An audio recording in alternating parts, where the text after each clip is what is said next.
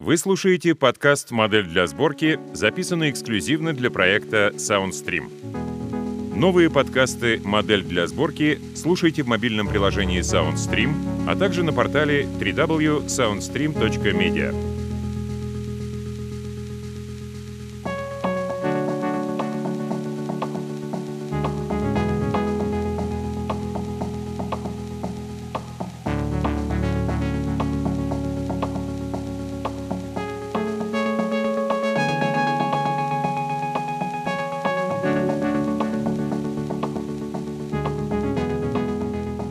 Майкл Маршалл Смит.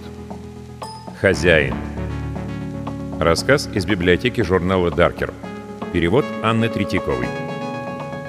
Часть первая.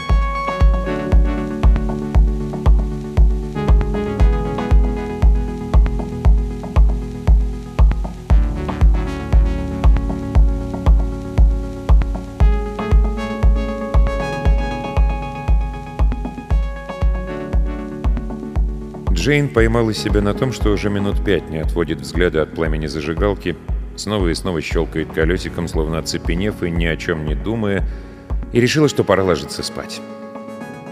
Взглянув мельком на часы на картотечном шкафчике, было уже 00.35, она откинула голову назад, прислушалась к хрусту шейных позвонков и попыталась найти силы, чтобы заставить себя пошевелиться. Обои, которыми владелец квартиры мистер Гиллок оклеил даже потолок, уже начали отходить посередине. Штукатурку возле окна бороздила большая трещина, а ее младшая сестренка расположилась на стене кухни. Чтобы жить здесь, Джейн приходилось платить 230 фунтов в неделю. Один фунт 36 пенсов в час. Господи боже, 60 пенсов только за то, чтобы принять ванну. Пока компьютер заканчивал жонглировать ноликами и единичками, она стояла у окна с кружкой в руках, глядя на цветник в квартире снизу. Скудная железная мебель поблескивала в лунном свете. Один стол, неравномерно покрытый черной краской, походил на неподвижно застывшего далматинца. Сцена внизу напоминала картину вроде тех, что самопровозглашенные авангардисты в колледжах называют бессознательным искусством. Что до Джейн, она называла его про себя «бессознательным дерьмом». Джейн жила в доме номер 51 по Сейнт-Агастинс-Роуд уже две недели, но до сих пор ни разу не заговорила с молодой парой, собственниками квартиры на первом этаже. По сути, она еще ни разу не общалась ни с кем из жильцов. Похоже, их никогда не бывало дома. В холле внизу то появлялась, то исчезала корреспонденция. Иногда Джейн слышала шаги и голоса из квартиры наверху и из квартиры напротив. Вот и все. Словно живешь на Марии Селесте, только вид из окна так себе. — она пошла к раковине, чтобы прополоскать кружку, и доски пола громко заскрипели. Эти скрипучие доски, наряду с крохотной кухонькой, набитой ужасной посудой из 80-х, возглавляли список вещей, которые раздражали Джейн в этой квартире больше всего. Ее единственной собственной вещью здесь была одна лишь кружка. Когда она возвращалась в гостиную, доски снова вызывающе взвизгнули. «По крайней мере, тем, кто живет внизу, куда хуже», — пробормотала она, и ей неожиданно стало чуть легче. Уже действительно было пора ложиться спать. Если она и впредь будет засиживаться допоздна, усталость никогда не пройдет. А если усталость не пройдет, она так и будет ворчать. А смысла в этом нет. Вперед и только вперед. В коридоре она опустила дверную щеколду, а затем надавила на нее посильнее и громко вслух посчитала от одного до восьми. Она попросту не могла не проводить этот ритуал, и это ее крайне раздражало. Грабителей она не слишком-то боялась, к тому же главная дверь запиралась на два замка. К чему эти сложности? Джейн опять налегла на щеколду и снова сосчитала до восьми, дважды продолжая на нее давить. Затем она силой повернула дверную ручку, чтобы убедиться, что дверь надежно заперта. Она была заперта, неудивительно, но Джейн снова повернула ручку и еще три раза посчитала от 1 до 8, чтобы быть абсолютно уверенной. В спальне она быстро разделась и нырнула под пуховое одеяло. Она выкурила привычную вечернюю сигарету, приподнявшись на одном локте оглядывая комнату. До перестановки мебели у нее так и не дошли руки, и она ограничилась тем, что просто разложила свою одежду по шкафам и оставила все как есть. Спальня была самой большой комнатой в этой маленькой квартире, но пользы в этом не было никакой. По мнению Джейн, лучше бы гостиная была на пару футов просторнее, а большая спальня казалась издевательством.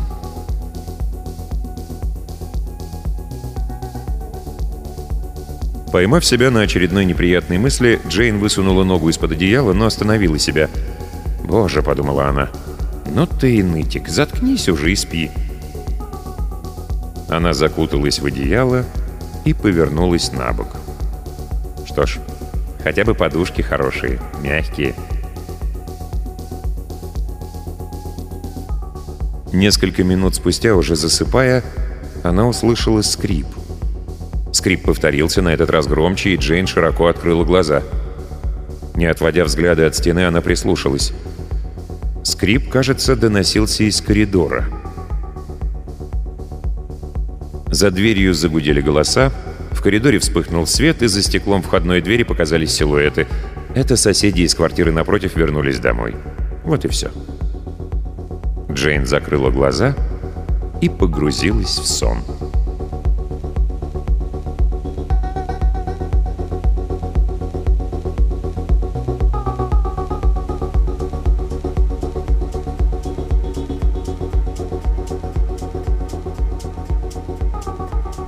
На утро она чувствовала себя гораздо лучше и была настроена решительно. Продолжать цепляться за негативные мысли просто глупо. В мире не существует таких проблем, которые можно решить, страдая от депрессии. К тому же, если давать себе раскиснуть, мир начинает казаться лишь более унылым и опасным. Это состояние позитивной уверенности испытало тяжелый удар, когда оказалось, что в ванной нет горячей воды. Опять. Ругаясь, на чем свет стоит, Джейн закрутила кран и зашагала на кухню, чтобы поставить чайник. Перед уходом она немного задержалась, переминаясь на скрипучих досках и проверяя замок. Замок, судя по всему, был в порядке. Крепкий, внушающий доверие. На улице возле дома стоял мужчина в спецовке и подкрашивал лестницу. В голове у Джейн мелькнула мысль. «Интересно, кто его нанял?» Но она быстро забыла об этом. Зайдя в приемную Free Dot Communications, она сразу увидела Уайтхеда. Тот стоял посреди большого офиса и самодовольно разглядывал свои владения. Завидев Джейн, он демонстративно посмотрел на наручные часы. «Сегодня ты прямо ни свет ни заря», — улыбнулся он к удивлению Джейн. Она уже была готова выслушать его повседневную шутку о фрилансерах, которые прибегают в последний момент, но тут она поняла, что на часах всего лишь 9.50, а значит, она пришла за 10 минут до начала рабочего дня. Постоянно забываю, что мне больше не нужно выходить из дома так рано. Как тебе новая квартира? Маленькая и уютная? В основном маленькая. Маленькая и недешевая. Джейн шла к кабинету, а Уайтхед степенно шагал рядом, направляясь в свое собственное просторное логово в дальнем конце коридора. «Знаешь, жилье нужно покупать, а не арендовать», — высказал он свое мнение. «Быть собственником — вот что важно». «Все говорят мне одно и то же», — отозвалась Джейн. Это была правда, и такие разговоры уже начинали ее раздражать. Уайтхед ненадолго задержался у входа в кабинет Джейн. «Я зайду чуть позже», — сказал он. «Проведаю, как ты там». Затем он завернул в собственный офис, откуда уже раздавалось блеяние телефона. Большую часть дня Уайтхед проводил с трубкой в руке, жужжа о том, как важна на самом деле его организация — до недавних пор Джейн была его правой рукой, поддерживая Уайтхеда в этих попытках убедить окружающих, и прекрасно знала, как обстоят дела. Зайдя в кабинет, она достала органайзер и первым делом позвонила в первоклассное жилье. Она сидела с трубкой возле уха и слушала гудки, как вдруг заметила, что в ее офисе что-то не так. Возле застекленной стены появился еще один стол, пустой, если не считать аккуратно стоящего на нем компьютера. Но это было еще не все. Одна из полок Джейн была бесцеремонно освобождена, а вещи с нее оказались рассованы по щелям верхней полки. Джейн протянула руку и вытащила одно из своих руководств по программному обеспечению. Обложка была помята и местами надорвана. Когда Виктор, высокий и элегантный индеец, который представлял собой половину сотрудников бизнес-дуэта «Первоклассное жилье», наконец ответил, Джейн не сразу смогла сосредоточиться на проблеме с горячей водой. Агент по недвижимости выразил сочувствие, поохал и пообещал, что постарается сегодня же решить проблему с бойлером. Джейн повесила трубку, а затем, нахмурившись, еще раз оглядела комнату. Она стояла на кухне, ждала, пока вскипит вода в чайнике, и курила третью за день сигарету, как вдруг вошел Эггертон. Ее сердце, как всегда, сжалось. «С добрым утром!» — пропел он. Его развощекое лицо по-идиотски сияло. Он был явно в отличном настроении. «И как поживаешь?» Джейн не раз пыталась понять, чем именно Эггертон ее так раздражает. Рабочая версия была такая. Отчасти дело в его нескончаемых глуповатых шуточках, отчасти в том, что он шатается по коридорам с таким видом, будто это его офис, отчасти в том, что название его должности состоит из десяти слов и при этом совершенно не отражает сути работы, от которой он старательно уклоняется в течение дня, и отчасти в его до ужаса кудрявых волосах. Но так или иначе, он вызывал у Джейн ужасное раздражение. Эгертон быстренько снял крышку чайника и заглянул внутрь, чтобы проверить, сколько там воды. Выглядело это так, словно он разыгрывал спектакль перед умственно отсталыми детишками. Удовлетворившись, он коротко кивнул, звонко водрузил крышку на место и снова уставился на Джейн, сияя улыбкой. «Как прошли выходные?» — гаркнул он. «Хорошо», — ответила Джейн, совершенно пропустив мимо ушей эту привычную фразу, которая осточертела ей после первых 50 понедельников во Фридот. «Я не могла не заметить появление второго стола в моем офисе». «Верно?» — радостно подтвердил Эггертон и несколько раз кивнул, словно она сделала ему комплимент или что-то вроде того. Последовала пауза, и лишь тогда Джейн поняла, что подтекста он не уловил. «И зачем же?» «Кое-кто составит тебе компанию», «А что, Уайтхед тебе не сказал?» «Нет». Эгертон приподнял брови, по-прежнему глядя на нее, а затем выплыл в коридор в тот самый момент, когда Уайтхед вышел из своего кабинета. «Судя по всему, мне предстоит с кем-то делить свой кабинет», — сказала Джейн. «Верно», — кивнул Уайтхед. На пятничном совещании было решено произвести кое-какие перестановки. Небольшая реорганизация, оптимизация ресурсов в главном офисе стало тесновато, так что... Он протянул окончание фразы, словно что-то недоговаривая. Пытаясь придать голосу как можно более непринужденный тон, Джейн поднажала. «Но почему именно в мой кабинет? Он не самый большой?» «Это так, но поскольку ты теперь работаешь только три дня в неделю и фактически не входишь в число официальных сотрудников, то...» Джейн кивнула, показывая, что все поняла. Она действительно все поняла. Три года она брала на себя половину обязанностей Уайтхеда, а теперь стала обычным фрилансером, сидела там, где ее посадят, и делала то, что ей скажут. «Ясно. И кто же?» «Камила». «Камила? Так ведь она работает у нас, то есть у вас, всего три месяца». «Знаю, но она демонстрирует успехи и умеет пользоваться маком, так что...» «Разве она, по сути, не секретарь?» Самонадеянная вертихвостка, мелкая выскочка, думала Джейн про себя, но не хотела подавать вида. Заварив себе кофе, Уайтхед с важным видом двинулся назад по направлению к своему кабинету, где снова звонил телефон. «Ничего страшного не случится, если кто-то кроме тебя начнет разбираться в дизайне хоть самую малость. Нельзя же сваливать все на одного человека, не так ли?»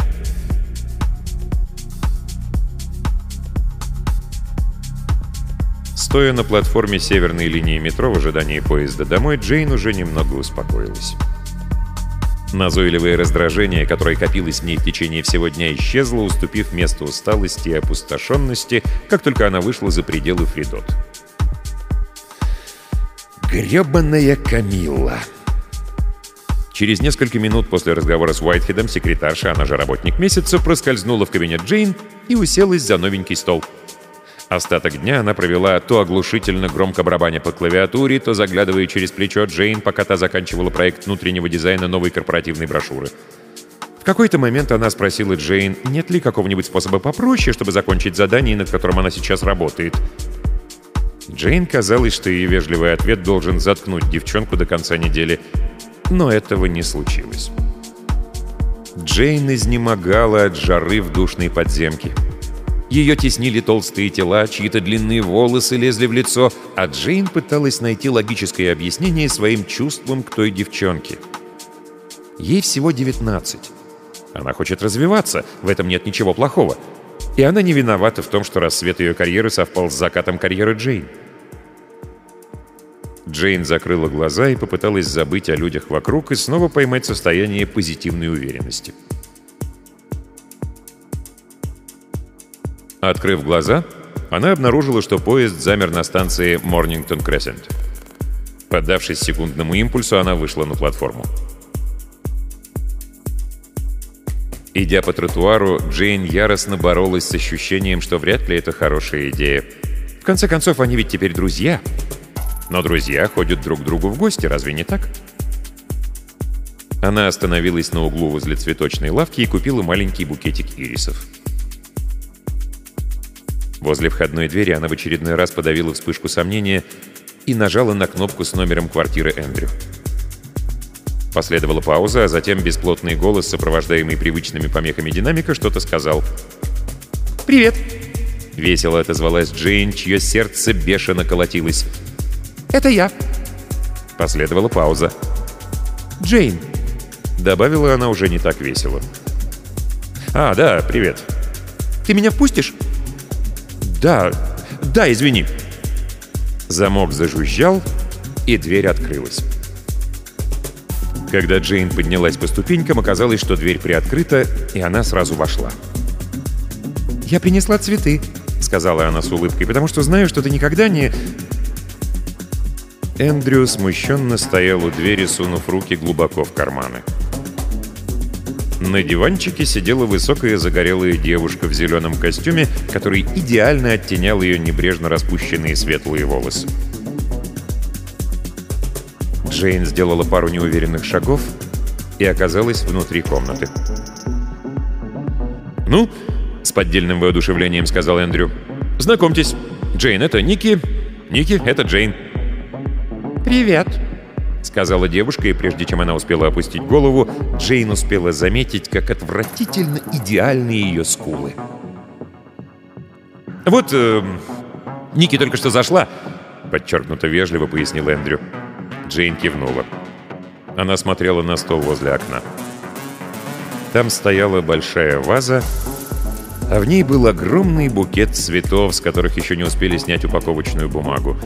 В такую же бумагу был обернут и ее букет.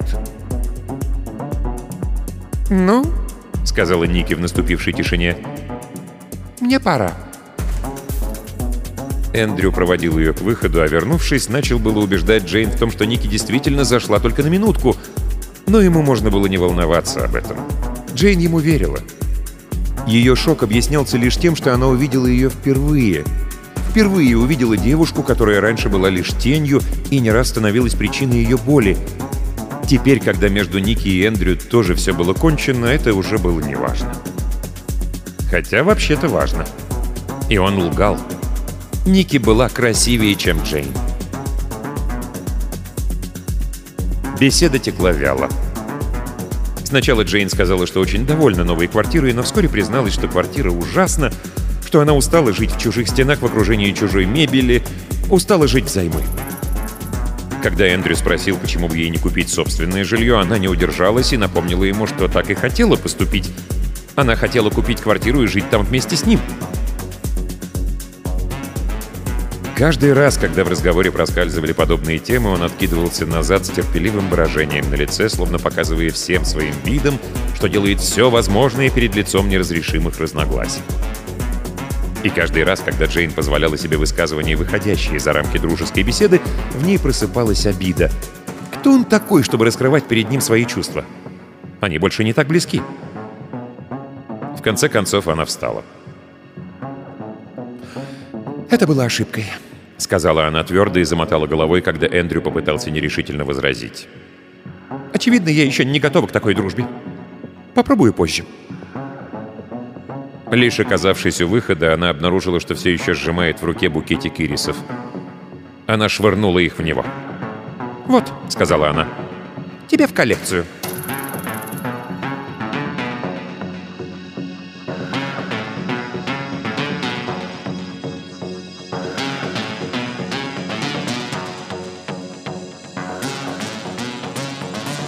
Остаток вечера Джейн провела лежа на диване и делая вид, будто читает, хотя на самом деле она просто пыталась ни о чем не думать. Как только она отвлекалась от напечатанных слов, в ее голове тут же возникали картинки и фрагменты воображаемых сцен. Вот смеющийся профиль Ники на фоне белой стены в квартире Эндрю. Вот Ники тянется за чем-то, находящимся вне пределов видимости, рука Эндрю его запястье, как он тянется к ней. Каждый раз Джейн начинала мотать головой, чтобы стряхнуть эти образы. Шарила взглядом по комнате, ища над чем бы остановить взгляд, ища что-то, что поможет ей вернуться к реальности. Но ничего не находилось. Все ее книги и остальные вещи были словно мох в щелях на мостовой, словно игрушки на пустой детской площадке. В них не было никакого смысла. Их единственной ролью было напоминать ей, что это не ее квартира, это целиком и полностью квартира хозяина. Его присутствие чувствовалось даже в стенах. Телефон зазвонил так неожиданно, что Джейн вскрикнула. Она подскочила к аппарату, сердце колотилось. Звонил мистер Гиллок владелец квартиры. Она продиктовала ему номер первоклассного жилья и нетерпеливо бросила трубку.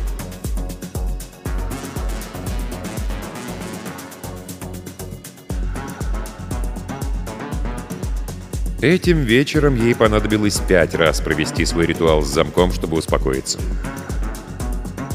Она опустила щеколду и старательно посчитала от 1 до 8 с каждым счетом налегая на замок. Она проделала это еще раз, а затем еще, выкручивая ручку с такой силой, что у нее побелели костяшки.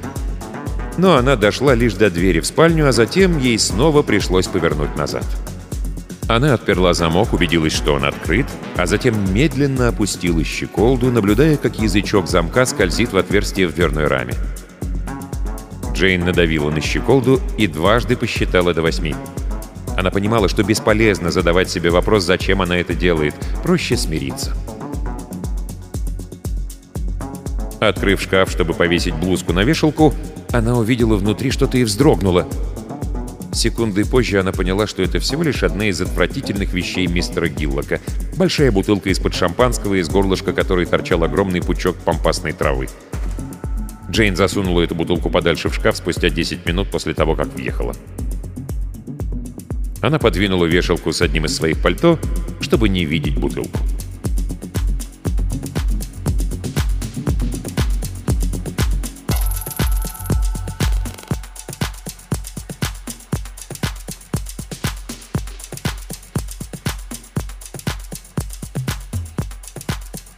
Утром она провела добрых 15 минут под душем, оттирая кожу, заставляя себя проснуться.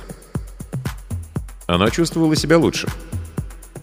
Пора смириться с тем, что Эндрю больше не часть ее жизни. Он даже разошелся с той девушкой, с которой изменял. Это пройденный этап, часть истории. Причем отнюдь не самой интересной истории, на ее взгляд. Все равно, что думать о сварке. Джейн с такой силой сжала мыло, что когда она особенно высоко подняла руку, мыло выскочило, срикошетило о кафельную стену и ударило ее в грудь. На секунду Джейн почувствовала себя обиженным ребенком, словно мир внезапно отвесил ей пощечину, но тут же рассмеялась.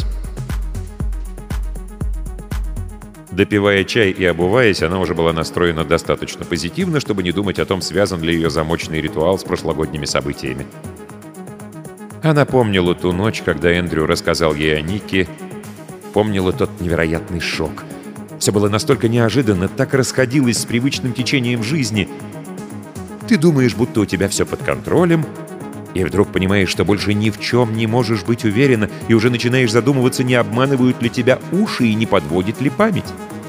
Может быть, после такого становишься слишком подозрительной ради собственного спокойствия и начинаешь снова и снова совершать успокаивающие ритуалы для самозащиты. В кои-то веки, вспомнив, что теперь живет ближе к центру, Джейн взглянула в сторону картотечного шкафчика, на котором всегда стояли часы. Но часов там не оказалось. В недоумении она медленно обошла комнату и, наконец, нашла их. Они были на книжной полке. Сетуя на свою рассеянность, Джейн покачала головой, вернула их на место и отправилась на работу.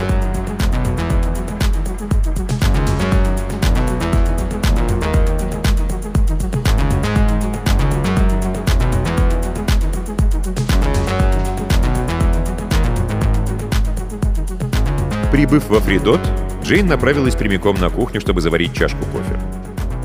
Северная линия в кои-то веки оказалась на удивление не загруженной, поэтому Джейн приехала довольно рано и была спокойна. Может быть, сегодня она сможет сделать над собой усилие и поладить с Камилой.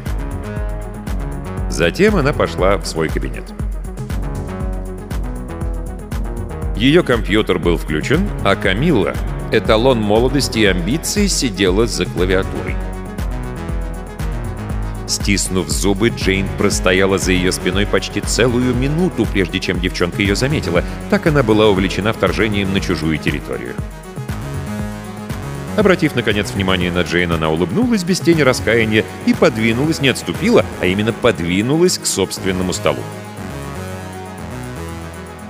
Джейн села за стол, повернулась к ней спиной и приступила к работе под аккомпанемент непрерывного стука клавиш.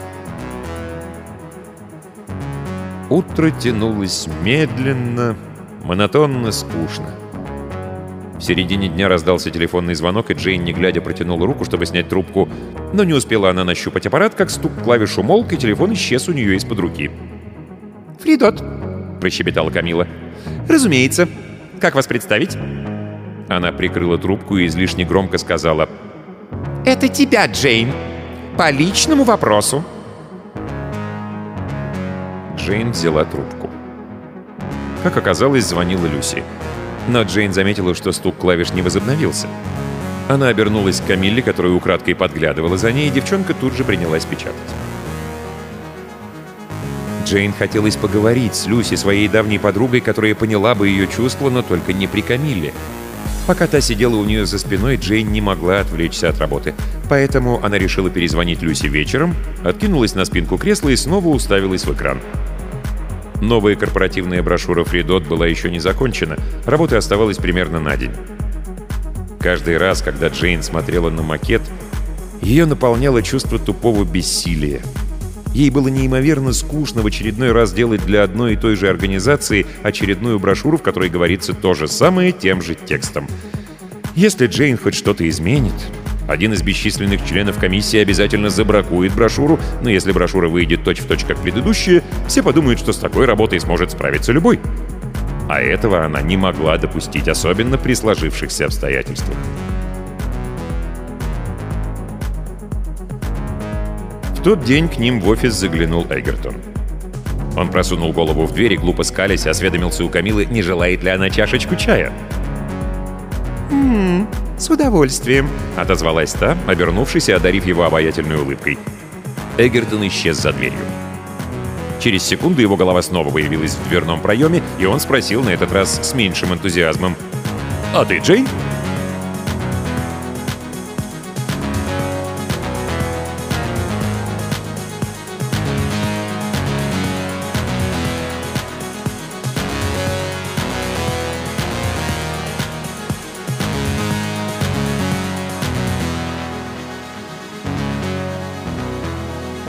Пути домой она зашла в Сейнсберис и с трудом зашагала по Агаргроув, неся в каждой руке по тяжелой сумке с любимой едой, среди которой были свежие шоколадные пирожные. Стоя у кассы, она испытала сложную смесь чувств. Вину за то, что она покупает так много вредной пищи и в то же время желание нарушить запрет. Она может себе позволить набрать пару фунтов и в конце концов, кому до этого есть дело? Если больше некому ее побаловать, то она сама о себе позаботится.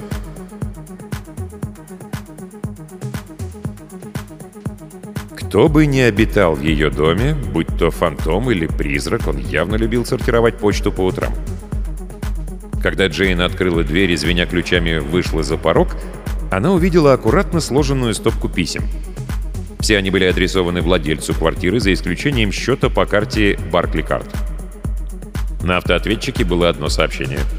Для мистера Гиллока.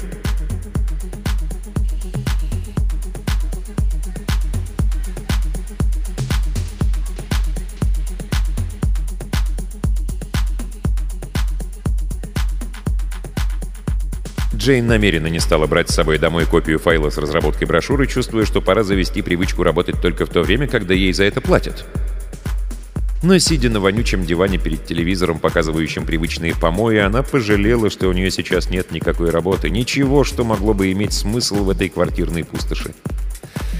Вместо этого она съела три пирожных, сопровождая каждую новую порцию обещанием, что это последний кусочек, и попыталась заняться перестановкой в спальне.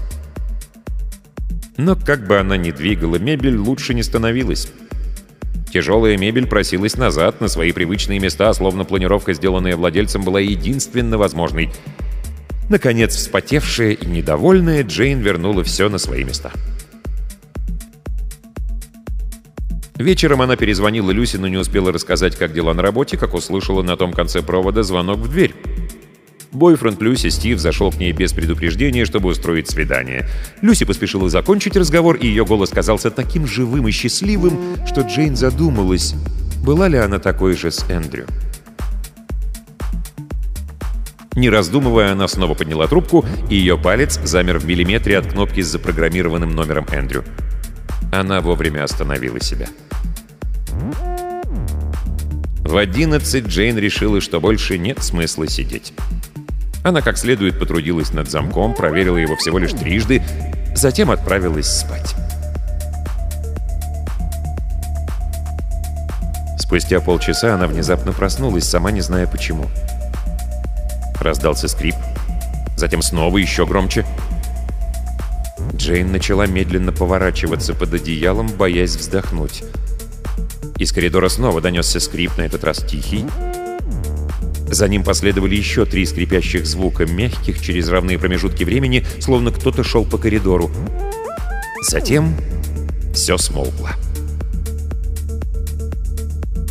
Звука открывающейся двери соседей не было, и Джейн продолжала держать ухо востро. Наконец она поняла, что не сможет уснуть, если не проверит, в чем дело, и тихонько поднялась с постели. Вглядевшись в коридор, она заметила, что из ванной льется голубоватый свет. Стараясь ступать вдоль самых стен, где доски скрипели меньше, она осторожно подошла к ванной и чуть приоткрыла дверь. Всего лишь свет уличного фонаря, пробивающийся сквозь жалюзи. Тяжело дыша, Джейн вернулась в постель.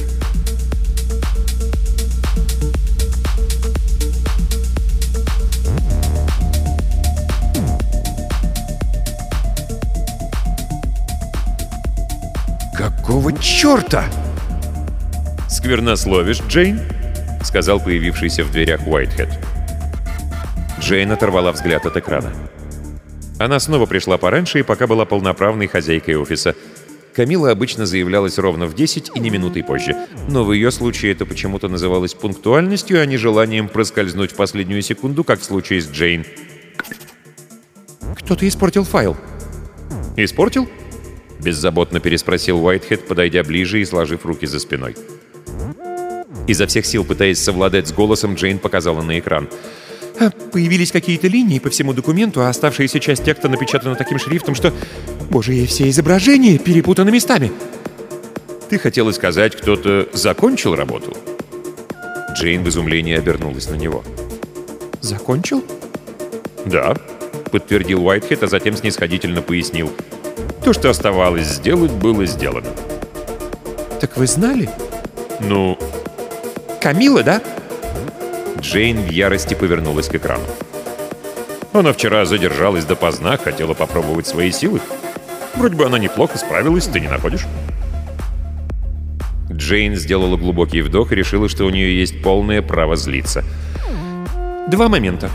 Во-первых, здесь все работают на компьютерах над своими файлами на своих компьютерах.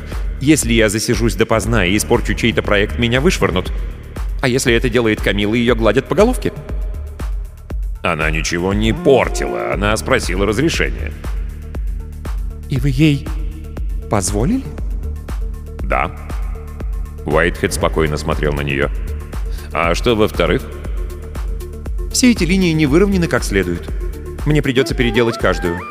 Текст не привязан к базовой линии, значит, и это мне придется исправить, не говоря уже о том, что все изображения нужно вернуть на место.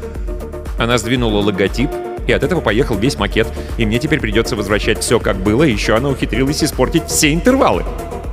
Чтобы все исправить, мне потребуется в три раза больше времени, чем оставалось, чтобы закончить. Плюс ко всему, я даже не могу откатить изменения до вчерашнего состояния, потому что она сохранила все в исходном файле, так что да, отчеканила Джейн, чувствуя, как голова начинает кружиться. «Она вполне неплохо справилась!» «Джейн...» «Все это не так просто, как кажется, знаете ли». «Я знаю», — сказал Уайтхед довольно резко, но тут же сменил тон на примирительный. «Слушай, ей еще нужно подучиться, и она не права, что пересохранила исходник. Я отчитаю ее за это, хорошо?» «Она же учится». Уайтхед улыбнулся ничего не значащей улыбкой и вышел. «Ага», — сказала Джейн ему вслед.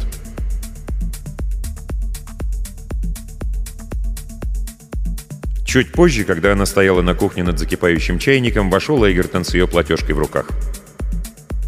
«Ваш счет за 28-е получите!» — пропел он, а затем, хотя он лично выписывал чек, внимательно прочитал, что в нем написано, прежде чем передать его Джейн.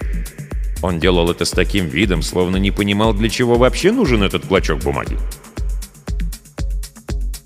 Когда он вышел, широко шагая, вытянув руки по швам, словно умалишенный деревянный солдатик и пощелкивая пальцами, Джейн заметила Уайтхеда, который стоял и что-то обсуждал с Камилой в главном офисе.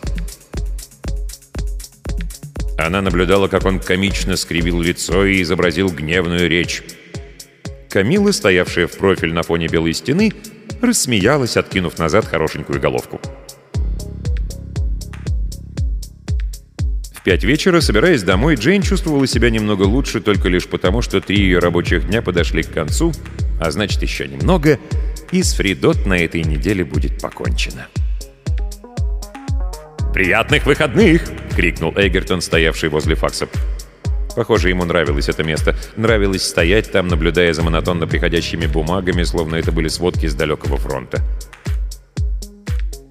«Я еще зайду в пятницу», — сказала она, заставив себя улыбнуться.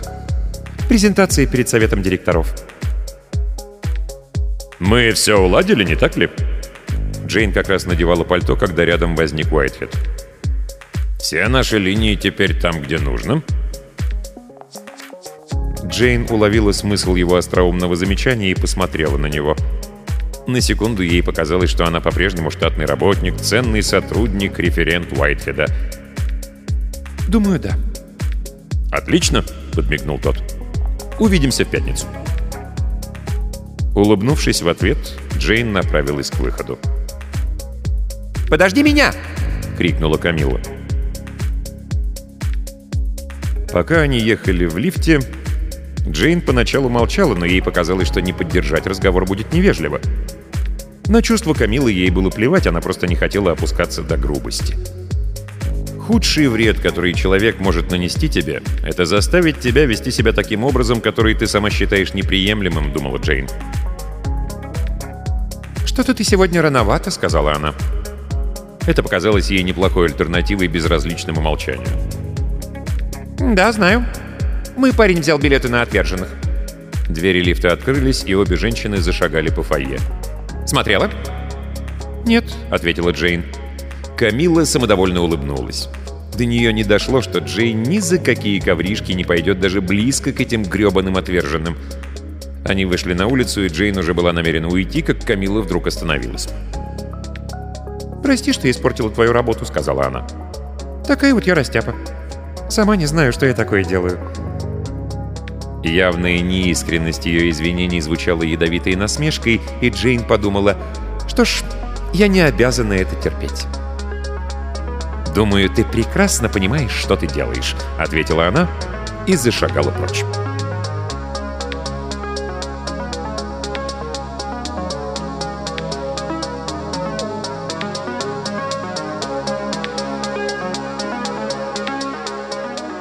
Продолжение и окончание рассказа Майкла Маршалла Смита «Хозяин» в следующем подкасте «Модели для сборки» на SoundStream.